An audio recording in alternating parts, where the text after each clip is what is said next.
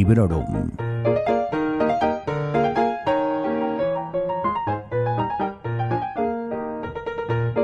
Hola a todos y a todas. Aquí Vanessa dándos la bienvenida a un nuevo episodio especial de Librorum Podcast. Asun Martín y Marta, de Empieza por leer, ambas booktubers de referencia, idearon este book tag estacional que me ha llamado la atención y bueno, que aquí tenéis. Me he animado porque la primavera me gusta especialmente y aunque este año al menos donde yo vivo nos ha salido fría y lluviosa, pues oye, sigue siendo primavera. En el momento de grabar este episodio es 27 de abril, así que hasta el 21 de junio tenéis tiempo de apuntaros y yo os animo a hacerlo tanto si tenéis un podcast como un canal de YouTube, un blog o simplemente si queréis dejar vuestras respuestas en redes sociales. Actualmente estoy leyendo Reyes de la Tierra Salvaje de Nicolas Ames y también El ritmo de la guerra de Brandon Sanderson. Dado que son dos libros bastante voluminosos que me tienen bastante entretenida, porque además por cosas que ahora no vienen a cuento, pues tampoco es que esté dedicando últimamente muchos ratos a leer, pues creo que voy a tardar en traeros una nueva reseña al podcast. Creo que estos programas que se escapan de lo que acostumbro a publicar está bien para que no perdamos el contacto, para no dejaros abandonados como os dejé abandonados en el día del libro. ¿Ya me entendéis? Ah, bueno, espero por cierto que el día del libro, el día de San Jordi, fuese para vosotros y para vosotras un día espectacular, que os compraseis o que os comprasen muchos libros, rosas, en fin, de todo, que lo pasaseis genial. Y ahora, sin más dilación, voy a por las premisas de este tag.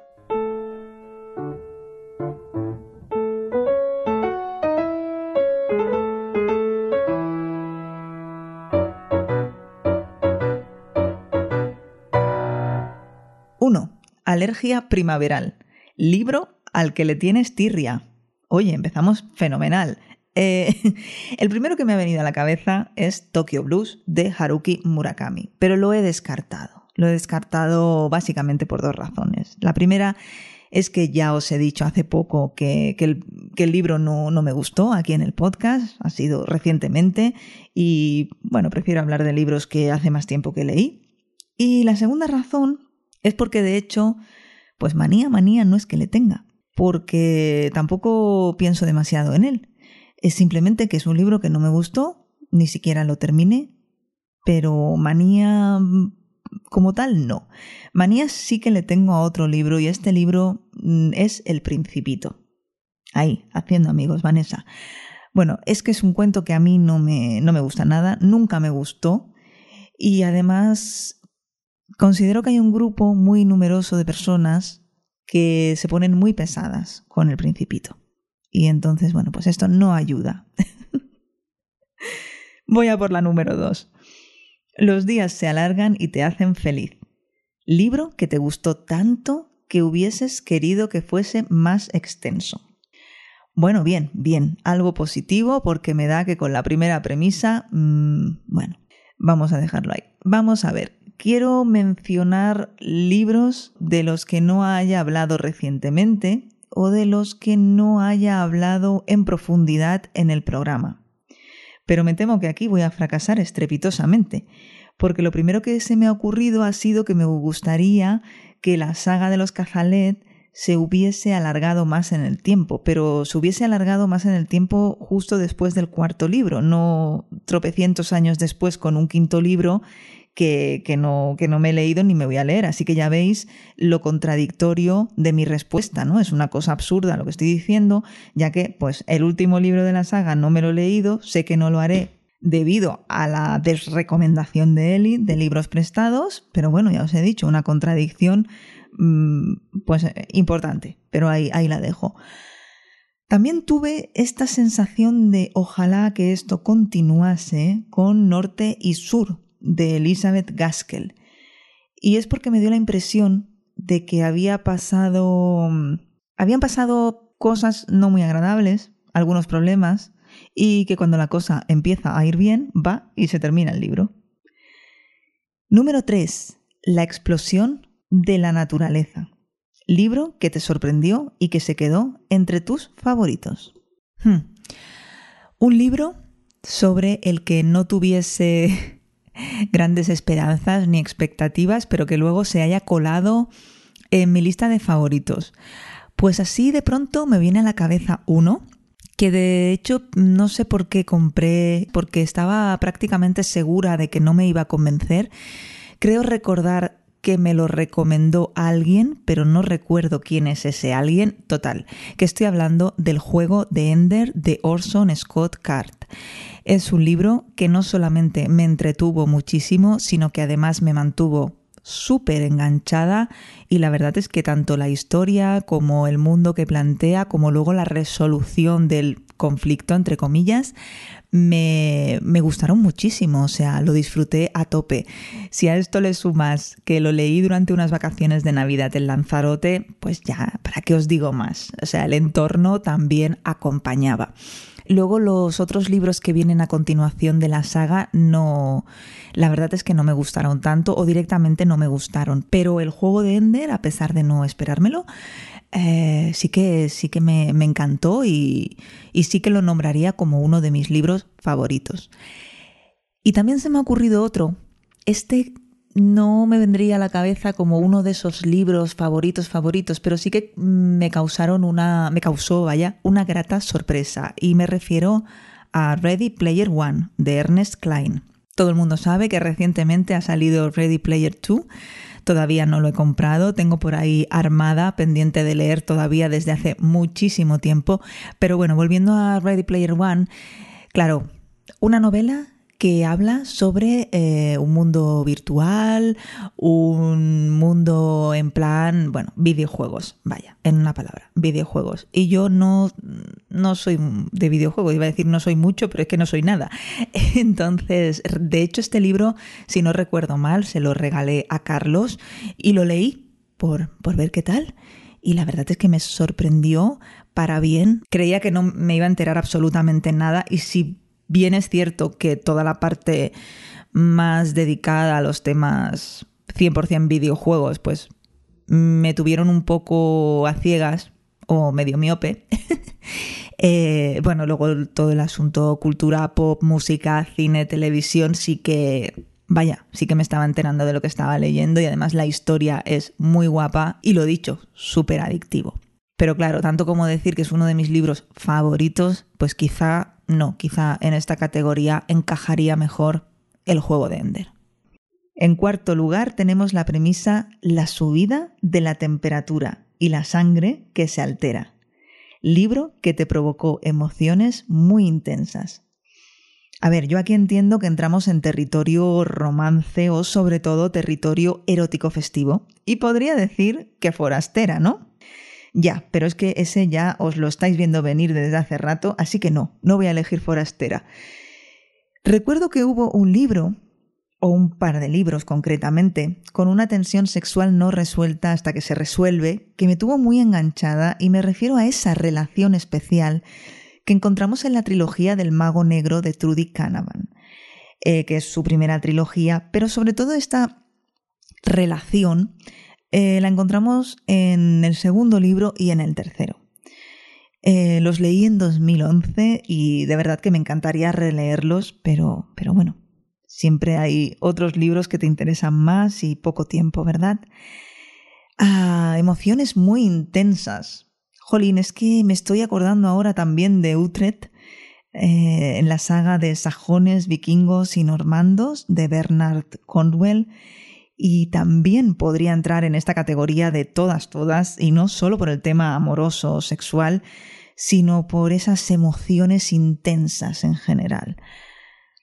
Así que mirad, me voy a quedar con los de Trudy Canavan de los magos en plan light, emociones intensas pero light, y con El último reino y los libros que le siguen de Bernard Condwell, así en plan eh, emociones intensas, heavy metal.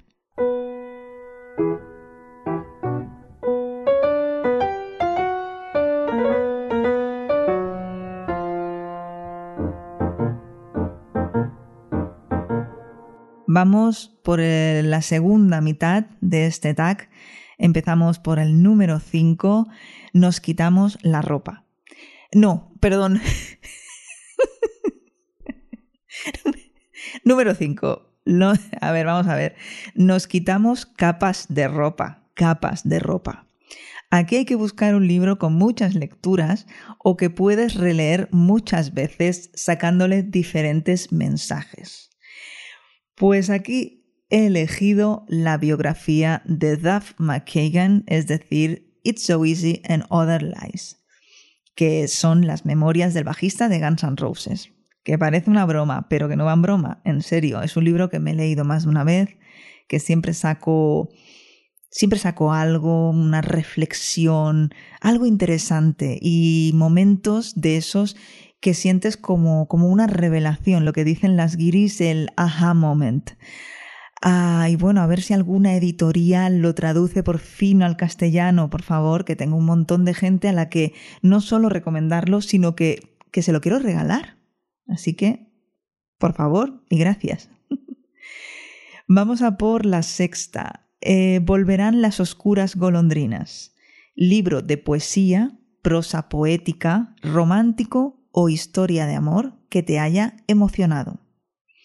Muy difícil, muy difícil, porque además ya me había dedicado a pensar en esto para la premisa número 4, la de las emociones intensas, pero para esta categoría creo que lo que más se adecua sería buscar entre la novela histórica, aunque ojo que en el fin de la eternidad de Asimov, para mi gusto hay ahí una historia de amor escondida eh, muy bonita, eh, algo inesperada, así que no, no es potestad de novela histórica, pero bueno, la verdad es que lo que se me ocurre aquí es Forastera.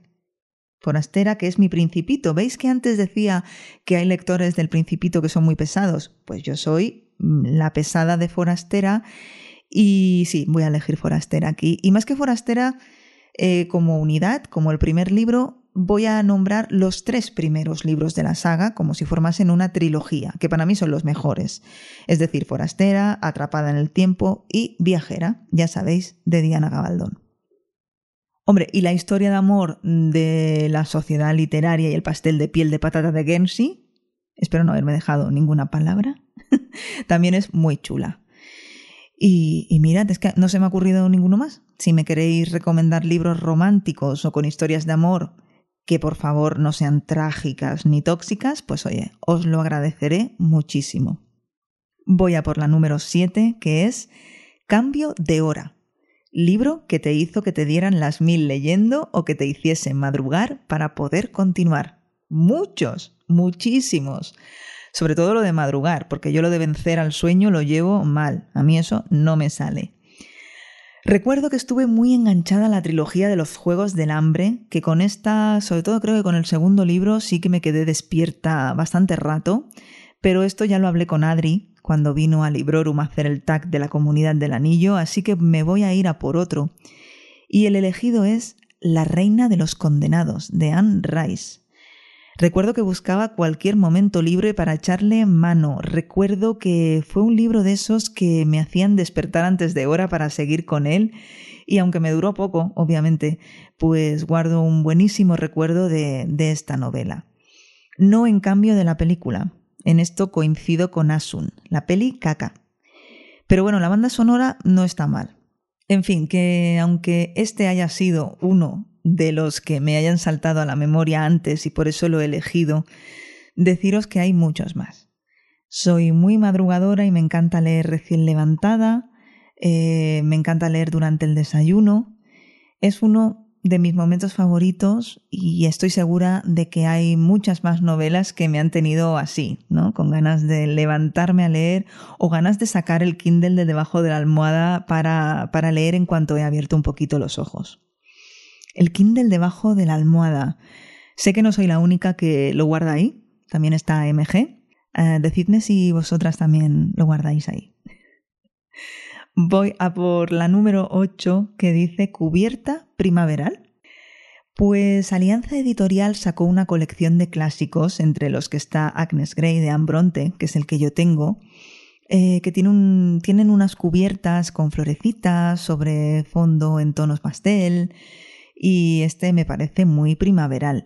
También recuerdo Lolito de Ben Brooks, editado por Blackie Books, también con una cubierta muy muy alegre, muy floreada, con colores en este caso bastante más llamativos. Y no es el único libro de esta editorial que tiene, que tiene este estilo mm, floral, alegre y de colores así vivos. Y voy a por la número 9. Dice Las terrazas ganan adeptos. Libro en el que la gastronomía sea importante.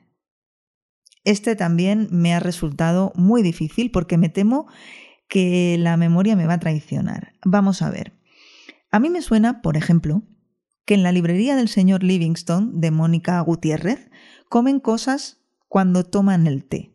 Y toman el té muy a menudo, así que ya hay comida ahí. También creo recordar que en el libro de Azar Nafisi, titulado Leer Lolita en Teherán, se habla mucho de comida. Eh, también recuerdo cuando era pequeña que leía Las aventuras de los cinco, que siempre iban cargados de comida porque se iban por ahí de aventuras y tenían los chavales que, merendar, sobre todo. Eh, pero así un libro que yo haya leído o que tenga en la lista de pendientes, da igual, en el que sepa que la gastronomía es importante, pues la verdad no me suena.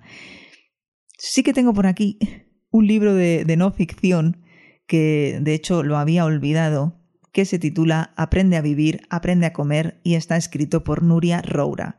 En la cubierta se puede leer Transforma tu vida, tu salud y tu relación con la comida y de hecho no suena nada mal. Si alguien se lo ha leído, que me cuente.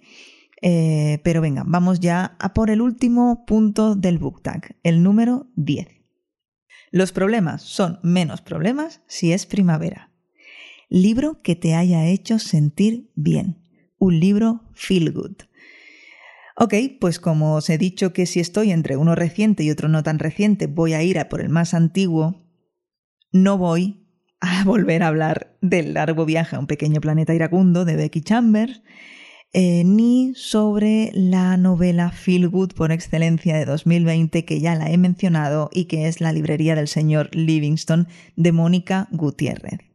Quedan dichos, quedan mencionados, pero quedan en segundo plano porque el libro que he elegido para esta última premisa es Papá Piernas Largas de Jean Webster. Es un librito dulce, bonito, adorable, entrañable, un libro epistolar, muy cortito, una historia encantadora que si no habéis leído os recomiendo. Por su brevedad, podría haber entrado también en la categoría esa de quedarse corto, porque sí, sí que me hubiese gustado que fuese más, más extenso y saber más de lo que sucede a continuación, pero bueno, aquí lo dejo. Papá, piernas largas, que es un libro feel good a tope. Y con este buen rollo llego al final del book tag ideado por Asun Martín y Marta de Empieza por leer. Entrad en sons.red en el post que acompaña a este audio y ahí encontraréis los enlaces a sus canales de YouTube. En general encontraréis mucha más información, tanto de este episodio en concreto, de otros episodios del podcast y también otros programas en la web de Sons Podcast. Podéis escuchar Librorum ahí mismo en sons.red y también, como ya sabéis, en todas partes, incluido, pues yo que sé, Spotify, Apple Podcasts, ebooks, ya sabéis. Os doy las gracias por estar ahí, espero vuestros comentarios y bueno, nos acercamos peligrosamente al programa número 100. Me habéis sugerido un montón de cosas, pero yo qué sé, no tengo ni idea de qué hacer. Bueno, seguramente que lo celebraremos como se merece. Mientras me lo pienso, voy a seguir leyendo y os deseo a todos y a todas unas muy felices lecturas y también una feliz primavera. Acabas de escuchar Librorum, un podcast alojado en Sons, red de podcasts. Encuentra mucha más información de este episodio en nuestra página web, sons.red barra Librorum. Y descubre muchos más podcasts en sons.red.